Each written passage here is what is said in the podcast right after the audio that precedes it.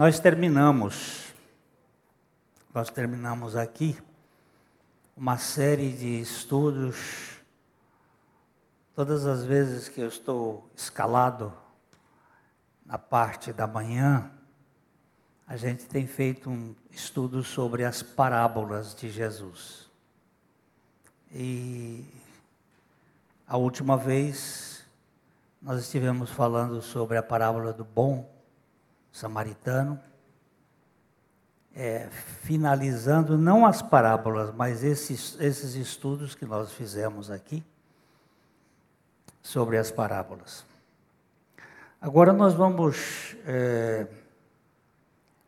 passar por um outro período de avaliar algumas doutrinas a respeito da igreja. São doutrinas práticas relacionadas à vida da comunidade, à eclesiologia. E nós vamos caminhar aqui por algum tempo. Eu preciso dar essa orientação com relação à questão ministerial, porque vocês sabem, eu eu estou com 76 anos, eu estou com 47 anos de ministério aqui na igreja, e a gente precisa preparar a comunidade e o ministério para a substituição que vem aí pela frente. Então, é, é, é muito prudente quando eu estive no, no auge da Covid, eu fiquei pensando, se eu passo agora, Senhor, nós já tivemos aqui um período difícil nos anos de 2016, com uma crise, e nós gostaríamos de deixar as coisas mais redondinhas. Não sei quanto tempo Jesus vai voltar, também não sei se a gente vai ter ainda mais tempo, mas a gente tem que fazer as coisas de tal maneira como se fosse mais para frente, esperando que ele venha logo. E hoje nós vamos começar um estudo sobre a governança divina. Aí você tem o boletim e e nós vamos, com a graça do Senhor, tratar deste aspecto. Nós temos é, conversado com alguns irmãos do, os irmãos do Arauto, com a mentoria já, uma primeira uma primeira fala, e a gente gostaria de que a igreja fosse bem uh, orientada. Então, nós vamos aqui. É, João capítulo 2, versículo 5. Então, ela falou aos serventes: Fazei tudo o que ele vos disser. Nosso Pai, dá-nos a graça de ouvir Jesus pela Sua palavra. E tudo o que a Tua palavra disser, que nós possamos obedecer para a Tua glória, porque nós te pedimos em nome dEle. Amém. O primeiro milagre de Jesus foi numa festa de casamento, quando houve a falta do vinho. Maria, depois de constatar a crise, traz o assunto a Jesus, mas ele não se mostra inclinado ao processo. Então, sua mãe diz aos serventes: Fazei tudo o que ele vos disser. É, eu costumo fazer muitos casamentos. É, há uma semana, duas semanas atrás, eu fiz o último, que era o, o de 1438.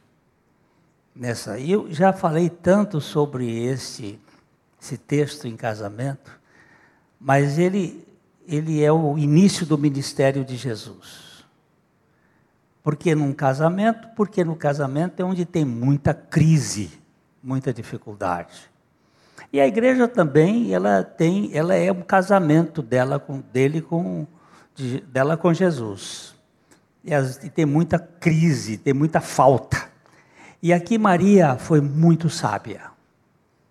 Quando Jesus diz assim, Senhora, é aquela frase mulher, é, parece assim muito, é ele, ele não estava fazendo recriminação, e ele é uma frase que ele usa para outras mulheres na Bíblia, e ele diz: Senhora, ainda não chegou a minha hora. E ela então diz para os serventes: Fazei tudo quanto ele vos disser. O milagre na igreja também é consequência da ordem de Jesus fazer tudo o que o Senhor disser tem a ver com o desenvolvimento da igreja sadia. Os servos nas bodas de Caná fizeram aquilo que Jesus ordenou e puseram água nas talhas, mesmo sabendo que a família precisava de vinho e não de água. O governo da igreja tem que obedecer à ordem do Senhor. A igreja é corpo de Cristo e o corpo obedece à cabeça, o que a cabeça ordena. Deixa lembrar aqui uma coisa. É, aqueles servos, para mim, naquela, naquela, aquele milagre, são o ponto alto da obediência. Por quê? É, eles estavam precisando de vinho. E Jesus manda colocar água. Não tinha nada a ver uma coisa com a outra. O Daniel, que é, é chefe de cozinha, manda o seu rapaz lá fazer um, um trabalho e diz assim: Olha, eu quero que você traga um vinagre aqui para eu fazer. E ele traz um, uma vasilha de água. Ele vai receber um pito. Eu não te pedi água, eu te pedi vinho. Ou vinagre. Eles estavam precisando de vinho, acabou vinho. A festa demorava sete dias e a família acabou. E Jesus manda botar água. E eles puseram água e tiraram água. Se você ler o texto, está dito lá que eles tiraram água e, e levaram para o mestre da cerimônia. O milagre aconteceu quando eles estavam obedecendo. Eles puseram água nas talhas e tiraram água das talhas, mas quando chegou para o mestre da cerimônia não tinha mais água, tinha vinho. Então a obediência ao Senhor é o assunto mais sério que nós temos dentro desse contexto de relacionamento. Na elaboração da arca do dilúvio, o construtor fez o que lhe foi ordenado. Nós lemos em Gênesis capítulo 6, versículo 22, o seguinte, vamos juntos. Assim fez Noé consoante a tudo o que Deus lhe ordenara. É, deixa eu só paradinho aqui. Como é que era regada a terra no tempo de Noé? Hum? Pela, pelo vapor que subia da terra. Tudo indica que não havia chuva naquele tempo. Por que, que você está dizendo que não havia chuva? Porque não havia é, arco-íris. O arco-íris aparece depois do dilúvio, como pacto. Se houvesse chuva e nuvens e sol, já havia sol, haveria arco-íris. E a lei está lá. E a Bíblia diz que a terra era regada com. Você falar para fazer um barco para um homem que não sabia nem o que era chuva. Noé, para mim, é uma figura da obediência. Ele passou ali simplesmente. Aí os cálculos vari, variam, para dizer assim, variam. Os, os, cálculos, uns dizem que foram 120 por causa daquele tempo, mas se calcular, são 98 anos fazendo a arca. sem expectativa, e falando que ia ter um, um dilúvio, que, ia, que Deus ia fazer. Ninguém creu nele. Até o, o, o avô dele morreu afogado, Matusalém, que é no, no ano do dilúvio, porque não cria, mas ele fez. Quando o Senhor estava saindo deste mundo para ir à casa do Pai, ele disse aos seus discípulos Está registrado em João 15, 14. Vós sois meus amigos se fazeis o que eu vos mando. Entendeu? Vocês são, querem, querem amizade comigo? Então faça o que eu mando. Moisés, quando dirigia a construção do tabernáculo e os seus móveis, recebeu do Senhor esta palavra que está registrada em Êxodo 25, 50. Vê, pois, que tudo faças segundo o modelo que te foi mostrado no monte. Todos esses textos aqui apontam para uma governança sob a orientação de Deus. Nenhum ser humano tem o direito de fazer a obra de Deus segundo a sua própria determinação. Essa é a ênfase de toda a Bíblia para o povo de Deus. Davi, uma vez, cometeu um erro grave nesse sentido. A arca da aliança tinha sido tomada pelos filisteus e levada à cidade de Asdod. Lá houve uma série de contratempos e os habitantes dessa cidade levaram a arca até Gate e daí a Ecrom, a Bet-Semes, sempre causando sérios problemas. Os filisteus então resolveram tirar a arca do seu território e fizeram um carro de boi para levar a arca e esta acabou vindo a Kiriat Jearim. Deixa eu dar um, o, o, o, sacerdote, o sumo sacerdote Eli, ele perdeu a visão espiritual e perdeu a visão física. Parece que ele tinha é, o glaucoma, o, o catarata. Ele perdeu, mas ele perdeu primeiro a visão espiritual. E, deixou, e colocou os seus dois filhos, Fideias e Hofni, para gerenciar. Mas esses dois filhos, eles eram filhos de Belial. A Bíblia é dura. Eles tinham um garfo de três, de três dentes para espetar a carne e tirava a carne crua para comer. Isto era satanismo. E eles fizeram um, cambalacho lá e pegaram a arca do Senhor e puseram a arca como se fosse um escudo de proteção contra a guerra e levaram para lutar contra os filisteus. O que aconteceu é que os filisteus tomaram a arca. E esta arca ficou. Os cálculos variam também. A gente acha de mais ou menos de 80 a 100 anos ela ficou nas mãos dos filisteus. Quando ela chegou em Asdod, eles puseram a arca no mesmo templo onde estava o, deus Dagon, que é o deus peixe é aquele, aquele que tem a mitra da cabeça papal, é o deus Dagon. E o que acontecia é que quando amanheceu o dia, o, o Dagon estava caído.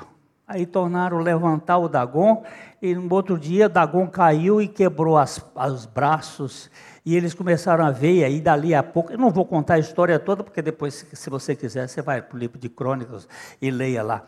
E aí o que aconteceu é que começaram a ter peste bubônica, porque eles fizeram uns ratos de ouro para tirar aquela peste. E foram tirando a arca de lugar para lugar, mas quando a arca chegava naquele outro lugar, vinha peste lá naquela cidade e vinha coisa, até que eles eh, puseram a arca lá num canto e ficou. E isso foi passou o rei Saul, e lá no rei Davi, passou primeiro Samuel, depois o Saul, e por isso que a gente, o cálculo é meio difícil da gente saber quando foi. Mas são 40 anos de Samuel, 40 anos de Saul e o tanto de Davi. E...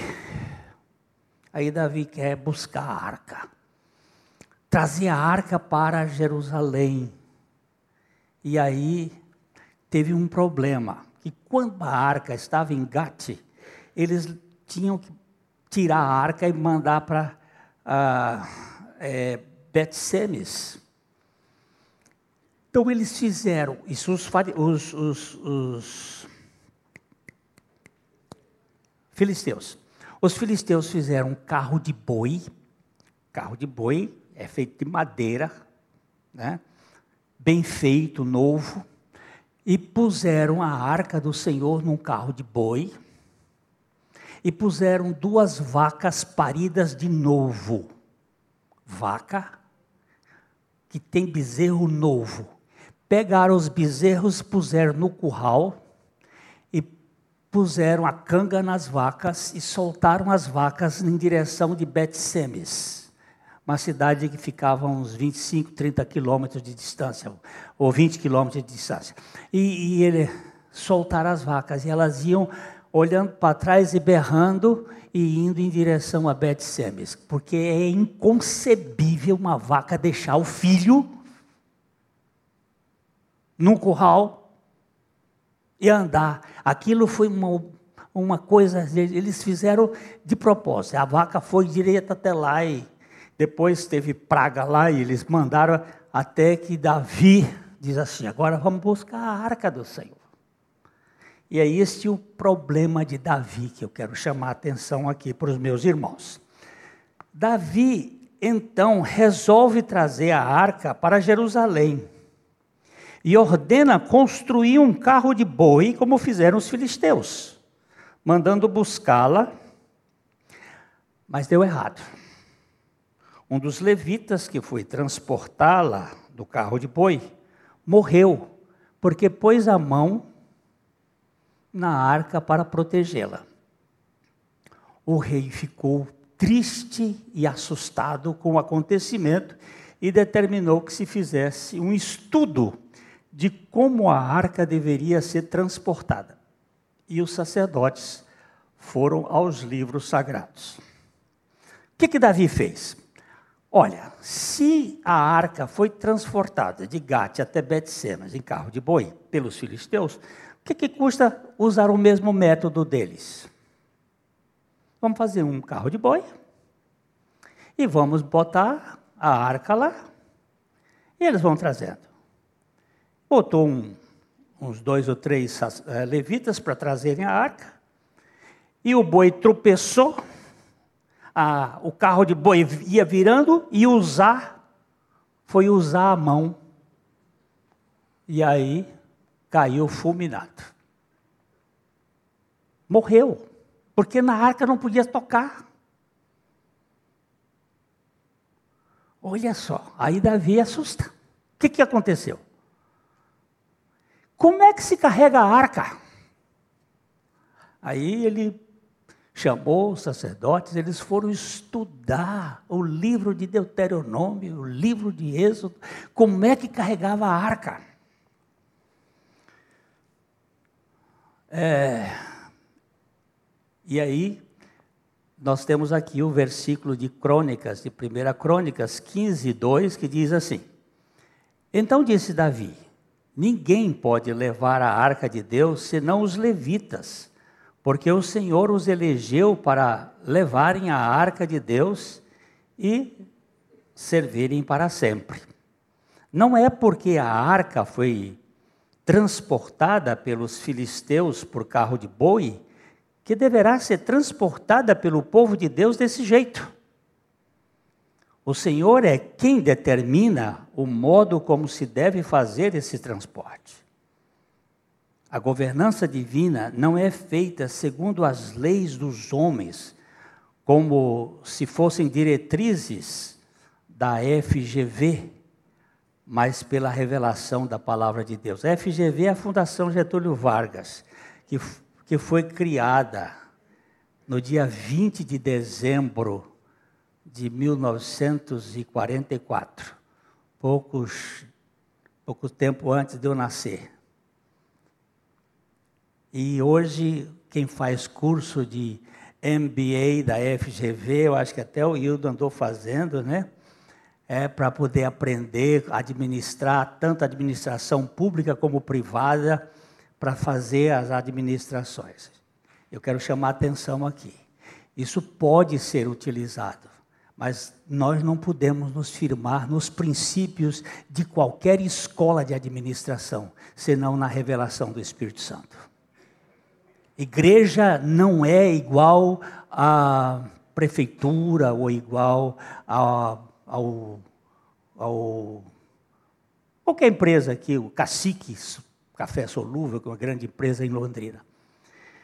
Então, o que a gente está querendo chamar a atenção é sobre essas questões. A gente devemos fazer a obra de Deus segundo as suas ordens. Foi isso que Davi viu no caso da morte do levita, que conduzia a arca no carro de boi, e disse, 1 Crônicas 15, 13, Pois visto que não a levastes na primeira vez, o Senhor nosso Deus irrompeu contra nós, porque então não a buscamos segundo nos fora ordenado?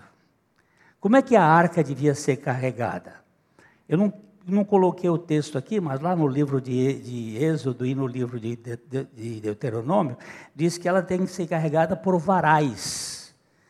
Ela tinha a arca ela tinha um tamanho de quase um metro de comprimento e altura, são dois côvados e meio e aquela coisa. É, e ela, é, ela era uma caixa quadrada, toda feita de madeira de acácia. Acácia é espinho, é uma, um espinheiro, uma, uma madeira dura, era feita de madeira de acácia, coberta de ouro por dentro e por fora. Isso aqui mostra as duas naturezas de Cristo. A natureza humana, que é a madeira, e a madeira de espinho mostrando o pecado, e o ouro, que é a natureza divina. O ouro na Bíblia representa a divindade, coberta por dentro e por fora.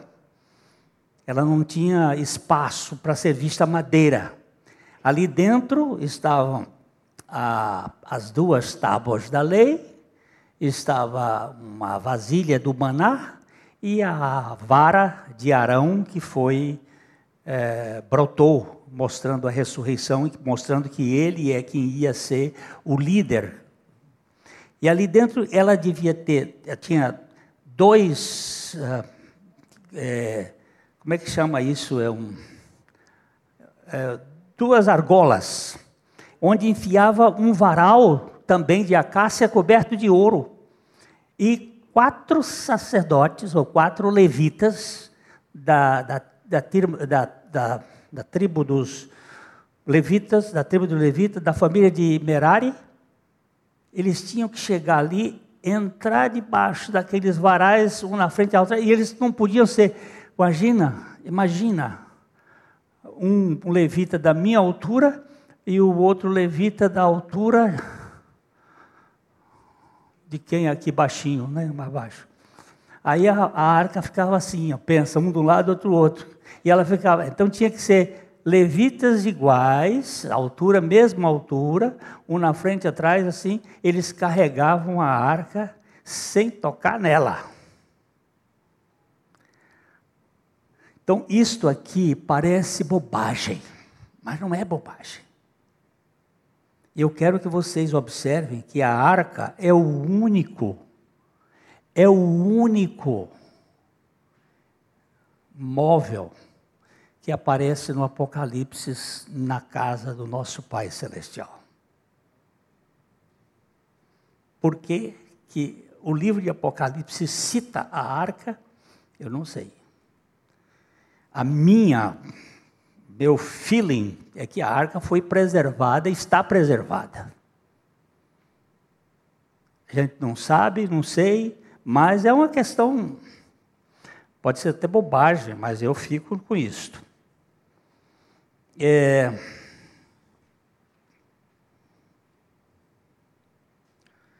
as igrejas, ou a igreja, não pode ser governada pelo organograma sistêmico de administração pública ou privada. A sua governança é pelo Espírito Santo através do presbitério escolhido para essa função. Na igreja de Deus, ninguém pode ter os dons de Cristo sem ter o governo de Cristo. Toda a vida eclesiástica deve estar sujeita ao governo real de Deus, ainda que por homens capacitados pelo próprio Deus, segundo os seus propósitos. Quando a gente fala aqui a palavra presbitério, alguém pode dizer assim, é é, significa ser presbiteriano? Não. Nós vamos falar um pouquinho aqui. Os presbiterianos foram um dos primeiros da reforma que usaram o presbitério. Mas o presbitério é uma linguagem de Israel e que foi colocada na igreja. A igreja não é mera organização humana. Ela é um organismo de caráter divino que tem organização. Mas essa organização não pode ser dirigida por um simples método humanista. A arca foi levada pelos filisteus em carro de boi. Não seria transportada pelo povo de Israel pelos mesmos meios. A igreja também não pode ser gerenciada pelos mesmos métodos da administração empresarial, ainda que possa usar métodos similares.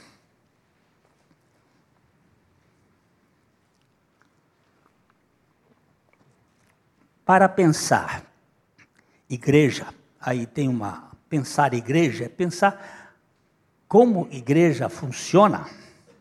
Teremos que raciocinar com a mentalidade do alto. Primeiro, a Trindade regenera as pessoas, depois as capacita com dons espirituais e em seguida as escolhe para as funções no corpo de Cristo.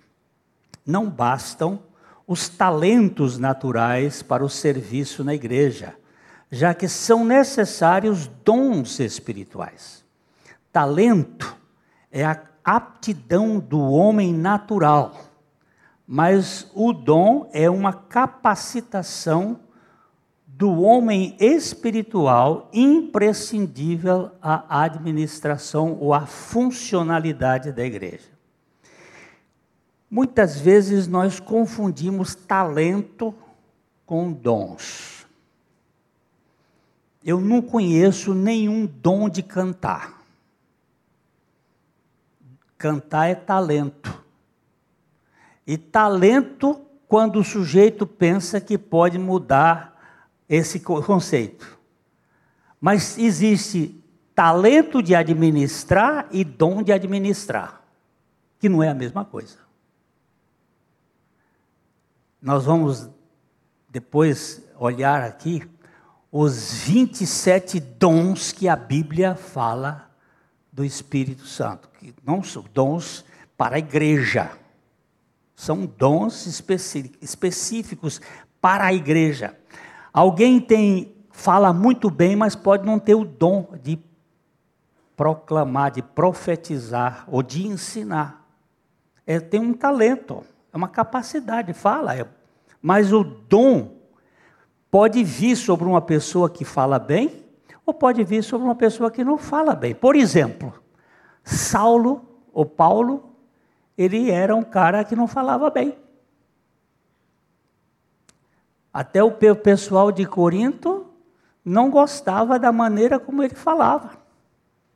Mas ele tinha o dom de ensino o dom da profecia.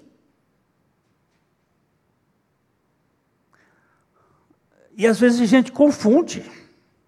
Nós podemos ter uma pessoa que fala muito bem, mas não ter o dom de ensinar ou o dom de profetizar, de proclamar a palavra.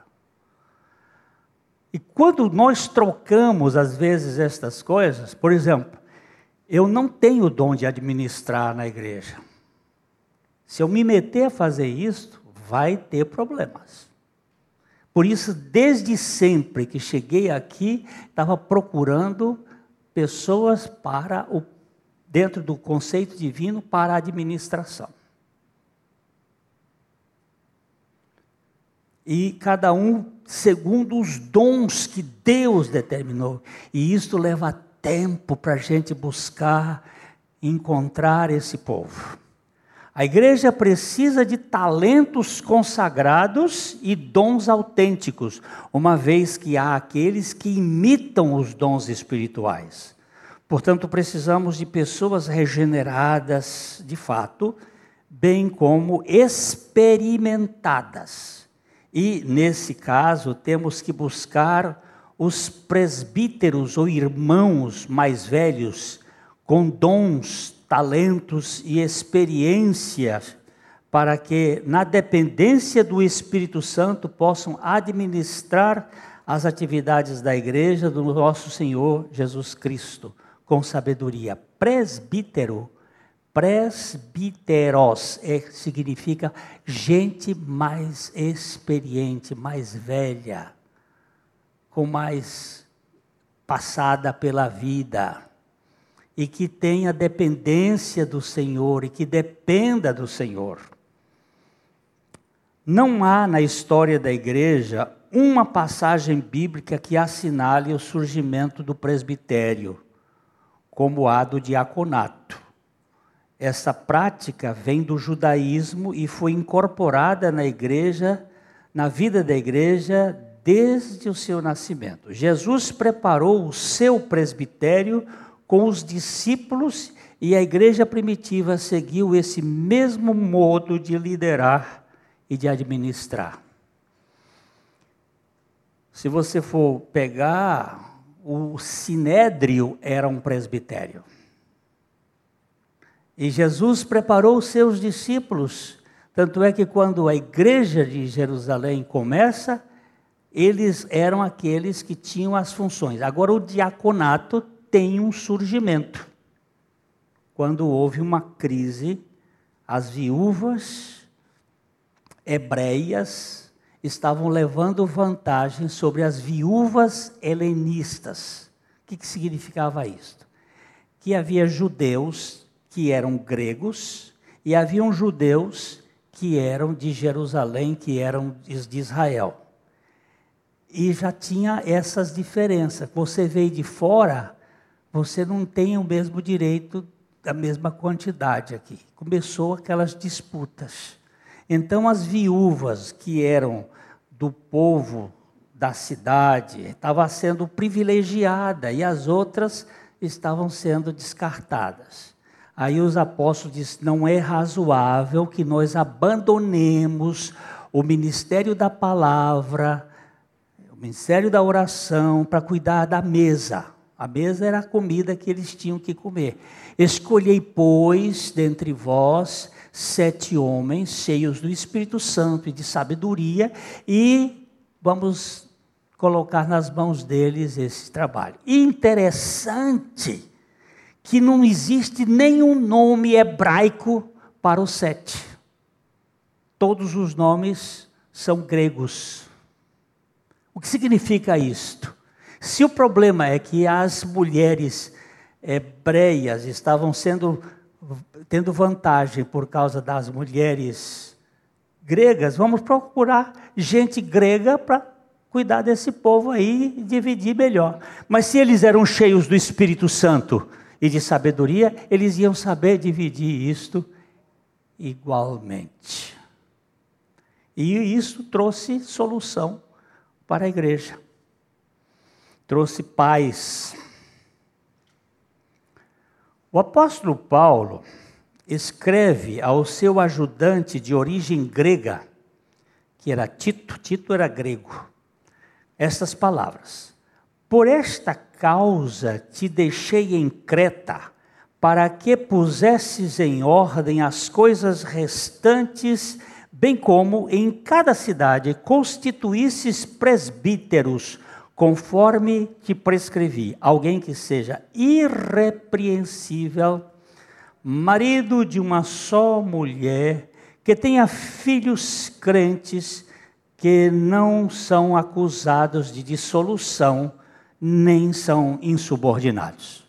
Aqui nesse texto, e temos vários outros, que nós vamos trabalhar isso aqui, são características tanto espirituais quanto morais de um presbítero, de um homem que vai liderar na igreja.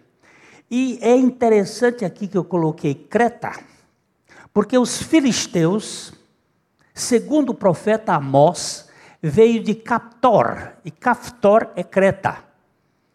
Então, é interessante a gente pegar como é que as metodologias vão se passando, que às vezes a gente quer colocar ensinos humanos dentro da igreja e não buscar do Espírito Santo a forma do Espírito dirigir a igreja. Presbíteros são irmãos em Cristo, pessoas regeneradas, que tenham maturidade e que sejam reconhecidas moral e espiritualmente. Um certo número de presbíteros formava o presbitério na igreja ou o conselho de liderança e administração. Este número variava de acordo com o tamanho da congregação e eles eram eleitos e consagrados. Este modelo foi marcante por três séculos até perder a hegemonia após Constantino com o papado. Assim, as igrejas tiveram uma mudança através de uma hierarquia eclesiástica ensoberbecida. Constantino, ele Aqui a gente não tem tempo de fazer, mas ele, ele usou a igreja para poder é, levar vantagem. Sobre esse signo vencereis. É o signo da cruz, e aí ele usou aquilo e depois ele venceu sobre o seu concorrente e ele foi se tornou o imperador que abriu as portas do cristianismo, e no ano 313 ele assinou o Edito de. Uh, Edito de Milão, em que não se podia mais perseguir a igreja, e mais ou menos uns 100 anos depois, uns cento e poucos anos depois, surge o papado, e acontece que aí a igreja se torna a substituta do Império Romano, porque no ano 475 o Império cai, 76 o Império cai e a igreja assume e vai assim nessa posição e tendo disputas, os, os padres ou pastores começam a ficar importantes e, e viram donos do rebanho, viram é, verdadeiros poderosos e aí você vai ter as hierarquias bispais, e, e foi daí que começou a hierarquia, desde frei, frade, aí padre, cônego, é, bispo, arcebispo, cardeal e papa. Essas hierarquias que acabaram adoecendo o processo da igreja. Presbíteros, pastores, bispos, diáconos não são títulos honoríficos, mas funções orgânicas no corpo de Cristo. Se existe algo pior do que a ascensão social no mundo, é a ascensão eclesiástica na igreja. Esse modelo hierárquico trouxe uma grande luta de poder no seio do povo de Deus, mas na reforma protestante soprou o vento do Espírito para a volta do primeiro amor, quando a igreja era administrada por um conselho de experiência. A grande reforma do povo de Deus no Antigo Testamento foi feita pelo rei Josias, ao encontrar o livro da lei perdido no templo. Vamos ler aqui em 2 Crônicas 34, versículo 21. Ide, consultai ao Senhor por mim e pelos restantes em Israel e Judá, acerca das palavras deste livro que se achou, porque grande é o furor do Senhor que se derramou sobre nós, porque nossos pais não guardaram as palavras do Senhor para fazerem tudo quanto está escrito neste livro. Engraçado isso, esta, esta frase aqui, o livro que se achou, porque uh, se achou porque ele estava perdido dentro do templo. Qual era o livro? Possivelmente, aí tem as, discussões, ou a Torá toda, a Torá é Gênesis, Êxodo, Levíticos, Número e Deuteronômio. A Torá, cinco livros, chamados de Pentateuco, ou somente o livro de Deuteronômio, que de certo modo Deutero é Segundo, é, é uma recapitulação da lei. Deuteronômio é uma, um, um, uma descrição da lei. O povo, desde que Salomão construiu o templo,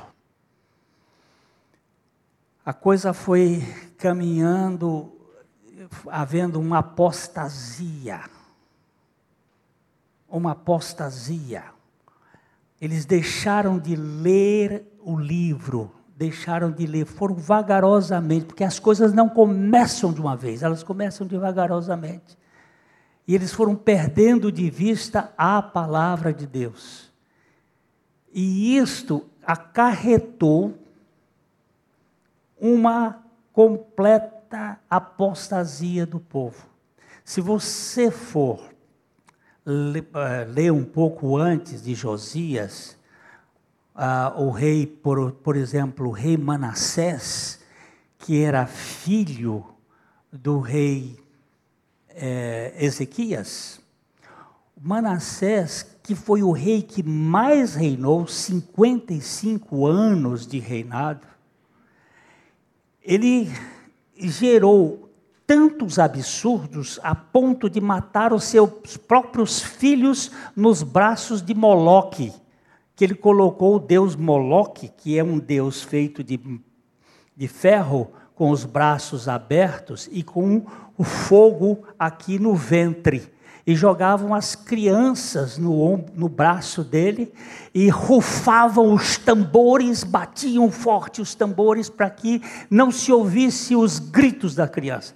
E você diz, mas que coisa horrorosa! Mas hoje ainda existe sacrifícios a Moloque.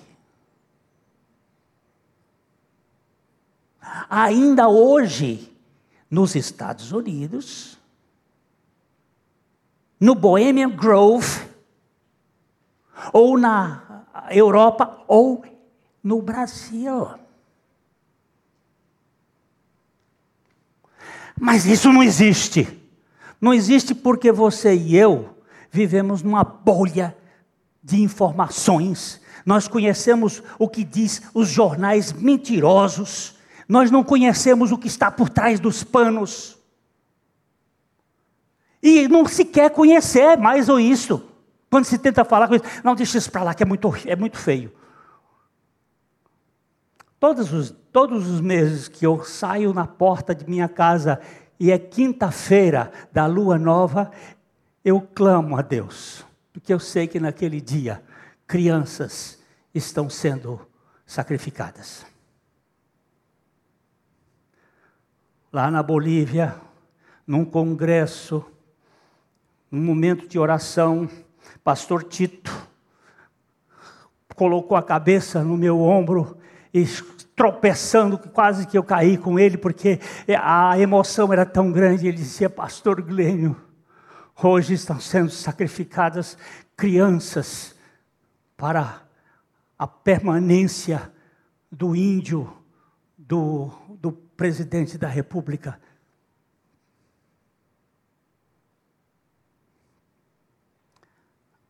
E a gente acha, não, isso não existe. Não existe. Tá bom. Tá bom. Nós não vamos discutir sobre isso. Então, o livro tinha se perdido. O livro tinha se, se perdido. E o rei disse: Ide, consultai ao Senhor por mim e pelos restantes em Israel e Judá, acerca das palavras deste livro que se achou, porque grande é o furor do Senhor que se derramou sobre nós, porque nossos pais não guardaram as palavras do Senhor para fazerem tudo quanto está escrito neste livro. Se você tiver tempo,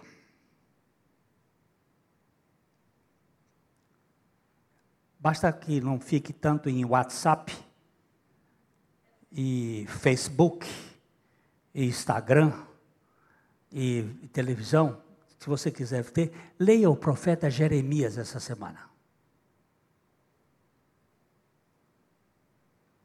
Tem hora que dá, dá vômito.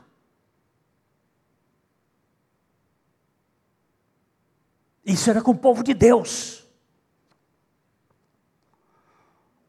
O povo de Deus precisava sempre buscar a sua palavra, porque a tendência é, ao longo do tempo, vagarosamente, se distanciar do que o Senhor ordenou para ser cumprido. A nossa igreja tem passado por algumas mudanças importantes, contudo, há pontos que ainda não foram tratados para serem examinados segundo a palavra. O presbitério é um deles que gostaríamos de colocar diante da comunidade para oração e exame. Se a Bíblia é o manancial, é o manual de fé e prática, só a Bíblia pode nos orientar nesse sentido. Se a igreja mais saudável é a que mais se adequa às ordens do Senhor, então temos que buscar, temos que buscar o que a sua palavra ensina à sua igreja. Atos capítulo 14, verso 23. E promovendo-lhes em cada igreja a eleição de presbíteros, depois de orar com jejuns, os encomendaram ao Senhor em quem haviam crido. Eles eram os que lideravam a igreja na ação do Espírito. Eu fiquei parado aqui no momento em que estava escrevendo, depois de orar com jejuns. Não com jejum. Orar com jejuns. Está no plural. Isso significa que não foi uma vez nem duas. Até poderem eleger essas pessoas que administram de acordo com os critérios do Espírito. Os presbíteros da igreja do Novo Testamento eram pastores, Efésios. Dá uma colocada nesse texto aí, por favor, Efésios capítulo 4, versículo 11. Ele mesmo concedeu uns para apóstolos, outros para profetas, outros para evangelistas e outros para pastores e mestres. Esses são presbíteros, homens, homens, homens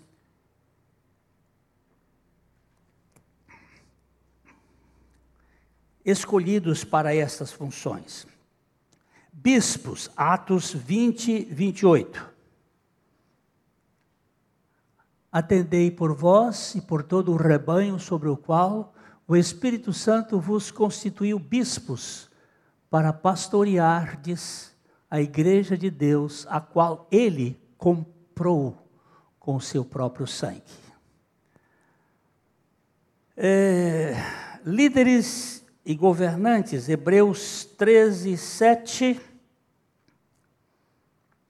Lembrai-vos dos vossos guias, os quais vos pregaram a palavra de Deus e, considerando atentamente o fim da sua vida, imitai a fé que tiveram. Tessalonicenses, 1 Tessalonicenses, capítulo 5, verso 12. Agora vos rogamos, irmãos, que acateis com apreço os que trabalham entre vós e os que vos presidem no Senhor e vos admoestam.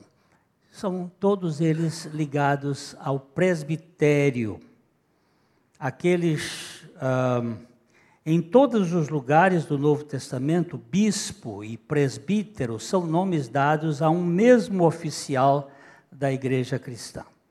Aquele que é chamado de presbítero, o ancião, por causa da sua idade ou sua importância, também é chamado de bispo superintendente, com referência ao dever que recai sobre ele. Então, aqui eu não vou nem pegar, mas você vê Tito 1, Atos 20 e Filipenses 1.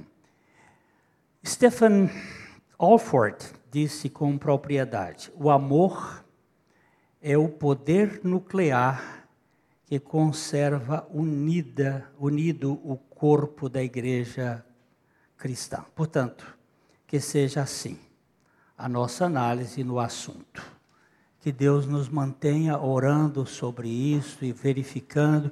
Não traga opinião para ninguém. Vamos estar orando e buscando no Senhor, em busca de uma forma que a gente possa ganhar do Senhor, para que a igreja seja o local mais uh, adequado possível, com mais transparência, com mais amor e cuidado uns para com os outros. É, eu vejo uma necessidade muito grande que nós precisamos estar intercedendo. Uh, domingo, uh, quarta-feira, nós estivemos aqui numa assembleia para aprovação dos relatórios de 2020 com uma mão cheia de gente, porque esses ainda tiveram os que vieram para a oração. E eu ouvi um pastor dizer que você mede a espiritualidade de uma igreja pela reunião de oração.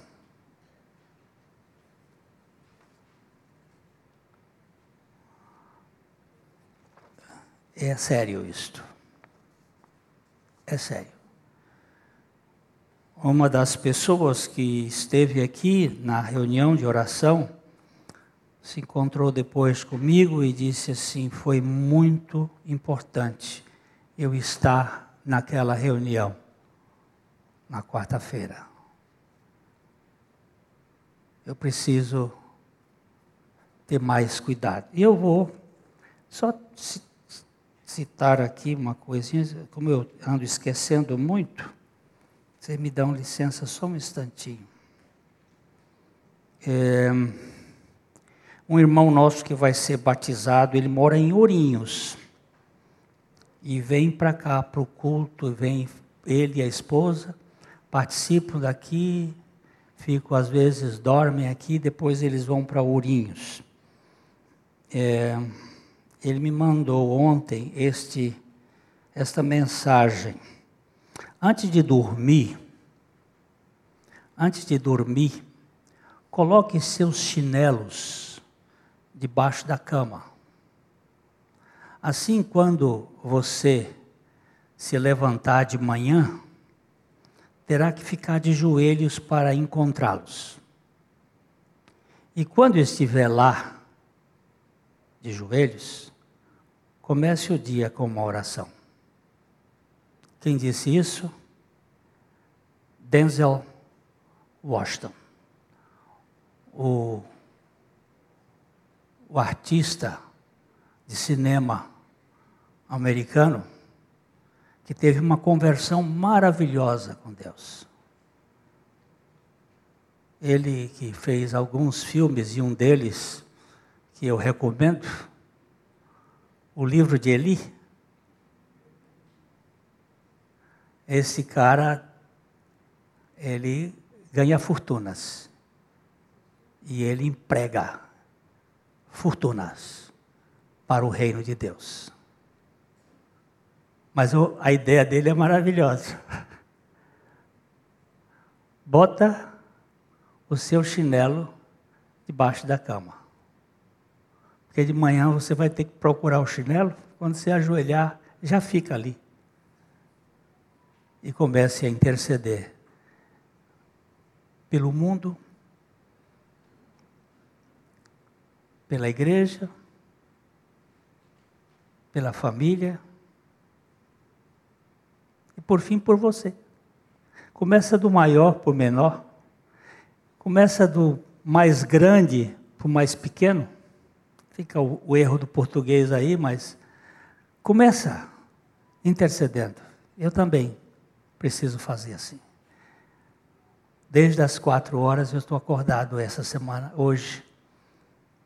Eu tinha vários irmãos aí pelo Brasil sofrendo, uns ainda em ECMO, outros passando por necessidades, e ali a gente vai. Caminhei com aquele cara ali, quando ele estava lá no hospital, muitos dias.